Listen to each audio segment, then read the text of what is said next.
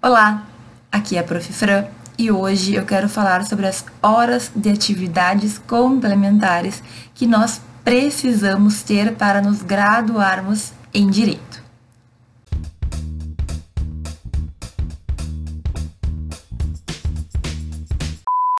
Bem, as horas de atividades complementares de graduação são uma exigência que todo curso de direito vai fazer. E tu sabe o que significam essas horas? Basicamente, tu vai ter que comprovar que tu realizou atividades extracurriculares. Ou seja, tu vai ter que comprovar por meio de certificados que tu teve atividades além da própria aula, além da própria faculdade. Cada faculdade, cada instituição vai ter a sua normativa, vai ter a sua maneira de lidar com isso. Então, é importante que tu saiba que tu vai ter que conferir lá com o teu coordenador, com a tua faculdade, qual é o total de horas que tu precisa para poder se formar e o que eles aceitam como atividades complementares.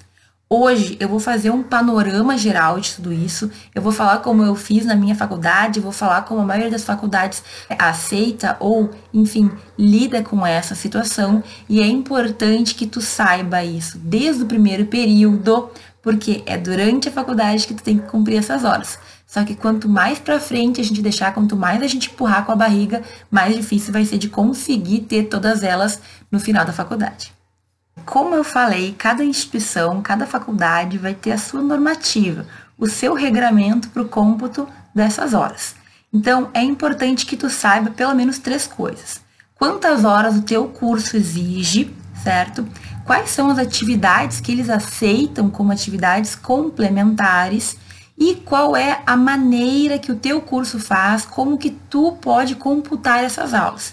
Então, por exemplo, na minha faculdade, na minha época, eu poderia ir computando a hora que eu quisesse, não tinha nenhuma regra quanto a isso. O dia que eu quisesse, eu ia lá e dava os certificados, dava, fazia o pedido, o requerimento e eles analisavam. Depois de um tempo, minha faculdade mudou, eles começaram a colocar prazos, não era a qualquer momento. Então, é importante que tu saiba como isso funciona. Por exemplo, às vezes eles pedem lá um período de um mês, de 30 dias, para analisar e para computar essas horas. Se tu deixar para o último minuto, pode ser que não dê tempo, ok? Então, tem que ficar atento a esses detalhezinhos. Como a tua faculdade lida com essa situação. E aí, mais uma vez, eu quero deixar claro. É obrigatório essas, essas ACGs. Essas horas, elas fazem parte da tua formação. Assim como ir na faculdade, como passar nas cadeiras, assim como fazer o estágio obrigatório lá no final do curso, faz parte. Se tu chegar no final da faculdade sem essas horas, sem esses comprovantes, sem ter esse cômputo aí, sem estar tá formalizado tudo isso, tu pode não conseguir se formar. Então, é importante que a gente pense nisso, porque normalmente é um número assim, é considerável de horas, né? Nunca é um número absurdo, mas sempre é algo que se tu deixar para fazer no último semestre, tu vai com certeza ficar bem maluco. Por quê? Na minha faculdade, por exemplo, é, eram cobradas 300 horas. 300 horas distribuídas em 10 semestres é ok, porque vira 30 horas por semestre. Não é muito. Agora, 300 horas para fazer em um semestre é quase impossível, a pessoa vai ficar maluca fazendo, né? Então, fica atento. A gente vai falar aqui das principais atividades que são aceitas Existem muitas possibilidades, muitas são gratuitas, algumas são online. Então, é só tu te organizar que isso vai ser apenas mais um cheque lá, mais uma atividade cumprida que tu não precisa passar por nenhum estresse e nenhum incômodo. O que normalmente é aceito, então, pelas universidades, pelas faculdades, pelos cursos de direito como atividades complementares quase sempre, a maioria das pessoas, elas complementam as suas atividades com eventos. Então, um congresso que tu foi, uma palestra, um seminário, normalmente eles já vêm no certificado o número de horas, né, que eles valem. É, tu consegue ir contabilizando mais ou menos e sabendo ali como tu tá. Um congresso ele pode ter 30, 40, 50 horas. Imagina, só em um evento tu já tem uma boa parte das horas que tu precisa. Então, normalmente esse é o carro-chefe. Existem, no entanto, cursos que tu pode fazer. Cursos, eu já fiz um curso de oratória que acabou valendo, Curso de outro tipo de atividade, é claro que tem que ser algo que tem a ver com a atividade do direito, não dá para fazer, sei lá, um curso de tecelagem, querer colocar ali, acho que não vai ser aceito, ok? Mas enfim, tudo que tem a ver com uma qualificação do aluno. É possível que estágio, por exemplo, seja contabilizado como atividade extracurricular. O estágio que tu faz fora da faculdade, tu ganha um certificado, né, com ele. Eu ganhei um certificado de um ano de estágio no Ministério Público quando eu estagiei. Aquele certificado valeu para complementar as minhas horas. Aquele estágio visita que eu já falei que a gente pode fazer em Brasília, é um curso que tu faz. São várias horas. Eu vou deixar o link aqui se tu não sabe do que, eu tô falando. Mas ele também serviu para contabilizar no momento que eu fui lá somar todas as minhas horas. Eu precisava de 300, né? Mas eu juntei tudo que eu tinha e eu ultrapassei as mil horas. Bah, acho que chegou umas 1.500 naquela época, tá bem? que mais? Curso de línguas. Eu só de italiano, acho que eu tinha 300 horas, porque eu fiz quatro semestres. Isso também contou. Eu pude contabilizar para computar, para somar as minhas horas. O que, que é importante que a gente saiba, no entanto? A gente tem que estar tá atento ao que a nossa universidade aceita, certo? Eventos, de forma geral, sempre são aceitos. Agora, existem muitos cursos online que talvez a tua faculdade não aceite. Então, fica atento que eu vou te dizer? Existem cursos gratuitos que o Senado ele oferece, a Câmara dos Deputados, muitos sites, muitos cursinhos também oferecem com certificado palestras e aulas gratuitas. Então tu tem que ir somando isso, né? Atividades de pesquisa, atividades de extensão, tu também pode contabilizar normalmente, certo? Então, tudo que for fora da sala de aula, que tem a ver com o teu crescimento como jurista, como aluno, tu pode tentar contabilizar. Agora, mais uma vez, toma cuidado. Pode ser que a tua faculdade não aceite qualquer coisa. Pode ser que ela tenha um número mínimo. Exemplo, eu fui em várias palestras que eu tinha certificados de duas horas. A minha faculdade aceitou, mas pode ser que, poderia ser que ela não aceitasse por regramento próprio, né? Não, no mínimo tem que ter 10 horas. E aí você tem que estar atento a tudo isso, certo? O que é importante te dizer também? Às vezes, a tua faculdade, ela pode ter uma maneira diferente de calcular o tempo. Então, pode ser que o teu certificado diga 30 horas, mas a tua universidade faça um cálculo e vire 25. Então, é importante estar atento e por isso também é importante não deixar para a última hora. Sempre faça mais. Vejam, eu tinha que fazer 300 horas. Em 10 semestres, virou 30 horas por semestre. Muito pouquinho, certo? Então, eu ultrapassei muito o número de horas mínimas. Agora, é importante a gente ter esse lastro, porque vai saber como que eles vão contabilizar, né? Então, não, não arrisca. Sempre faz um pouco mais, vai num evento a mais, faz uma aula a mais, junta mais certificados e tenha certeza que tu vai conseguir lá cumprir tranquilamente essas horas que são obrigatórias e podem te causar problema se tu não juntar no momento correto. Resumindo o vídeo até aqui, então, as horas complementares são horas de atividades extracurriculares, ou seja, fora da faculdade, que tu tem que comprovar que tu fez perante a tua faculdade para que tu possa te formar. Entendido isso?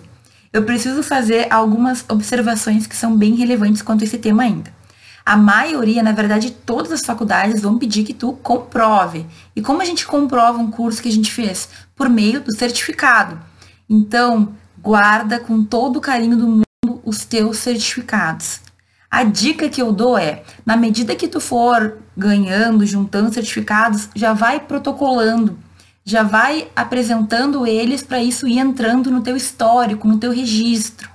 Muita gente não faz por descuido, mas eu sei também que existem faculdades que cobram para esse registro. Então, talvez valha mais a pena economicamente tu juntar tudo no final e protocolar uma vez só. Não sei, tu tem que ver na tua faculdade como funciona. De qualquer maneira, toma cuidado com os teus certificados. Até eu dou a dica de que tu sempre tenha eles escaneados. Vai escaneando e vai guardando numa pasta, vai guardando no e-mail, guarda em algum lugar que tu que tem como encontrar, que tu não vai perder, porque já aconteceu de pessoas perderem os certificados e aí não tem como comprovar e vai ter que fazer tudo de novo. Olha, imagina o desespero, né? Então, ademais, durante a tua vida inteira, esses certificados eles vão comprovar, né, a tua trajetória acadêmica. Até hoje eu estou terminando o doutorado, mas palestras que eu fiz lá na graduação, elas contam no meu currículo como eventos que eu compareci fazem parte da minha formação. Então, eu tenho uma caixinha lá em que tá tudo lá. Tudo que é importante de certificado de documentos da minha faculdade eu deixo lá. Chegou um novo documento? Guardo lá também, certo? E lá eu tomo maior cuidado para que fique guardadinho, para que não aconteça nada de ruim com aquilo. Por quê? Porque eu preciso, eu vou precisar o resto da minha vida, ok? Então, toma cuidado com isso. Outra coisa, tenta não deixar acumular se for possível, como eu falei. Talvez tu tenha que pagar, mas se tu tiver como ir protocolando aos poucos, é melhor, porque assim a gente faz de pouquinho em pouquinho não vira aquele horror no final da faculdade, né? Eu protocolei todos os semestres da minha faculdade alguma coisa. Então, foi aos poucos, chegou no final um número enorme, absurdo, ultrapassei em muito que eu precisava, mas foi algo que eu não me preocupei certo? Simplesmente eu fui fazendo, não foi algo que eu, que eu perdi o sono. Eu gostava de ir em eventos, a gente costuma ir em muitos eventos, né? A gente tem muitas oportunidades nos cinco anos de faculdade. Então, só tem que tomar o cuidado para não perder certificados e, é claro, para não deixar tudo para a última hora de uma forma desorganizada. Na minha faculdade, eu tinha que fazer uma tabela com todos uh, os certificados que eu estava juntando, tinha que juntar uma cópia de todos eles, eu tinha que dizer quantas horas valia cada um deles. Enfim, dá um pouquinho de trabalho. Então, se tu puder ir fazendo e não deixar tudo para o último semestre, é a melhor coisa que tu pode fazer. Estava me esquecendo de uma dica super importante sobre certificados, gente. Pode acontecer às vezes do evento ou enfim do curso que tu fez errar o teu nome. Pode ser que eles escrevam errado, ou que eles troquem uma palavra, um nome, ou que eles, enfim, errem a grafia. É importante, no entanto, que tu sempre cuide isso e se algum erro acontecer, tu peça para que esse certificado seja refeito. Por que, que eu digo isso?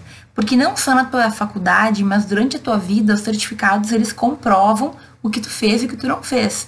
E no momento em que o teu nome não é exatamente o teu nome, pode acontecer do local que tu precisa apresentar aquilo, que esse local não aceite. Porque se teu nome é Franciele Raminelli e tá escrito Francisca Raminelli, pode ser que seja minha irmã, né? Não sei. Enfim, toma cuidado com isso. E assim, já olha na hora que tu recebe e já pede para fazer a troca assim que tu perceber. Às vezes a gente deixa para conferir, percebe o erro mais para frente e aí não tem como voltar atrás, já nem existe mais o Congresso, já não tem mais comissão para arrumar, já não tem como ser refeito. Então, fica atento. Tem algum errinho? Pede para corrigir para que façam outro certificado. Tu tem direito que o teu nome esteja correto para garantir também que isso vai ser aproveitado ao longo da tua vida. Esses são os pontos principais eu quero que tu tenha em mente que quanto antes tu começar a juntar essas horas, melhor vai ser para ti. Pensa que durante 10 semestres pode ser que tu nem veja passar. Agora, talvez deixar tudo pro último ano, com tudo que a gente tem que fazer no último ano de faculdade, seja uma ideia bem ruim. Agora, então, tu já está ciente disso, começa a pensar, vai nos eventos, começa a fazer algum curso, aulas e aproveita para guardar tudo. Essas horas vão estar garantidas. Tá bem? Se ficou alguma dúvida sobre essas horas complementares na faculdade de Direito, ou se tu quer me contar alguma coisa que na tua faculdade é bem peculiar, deixa um comentário aqui embaixo que eu vou adorar saber e responder também.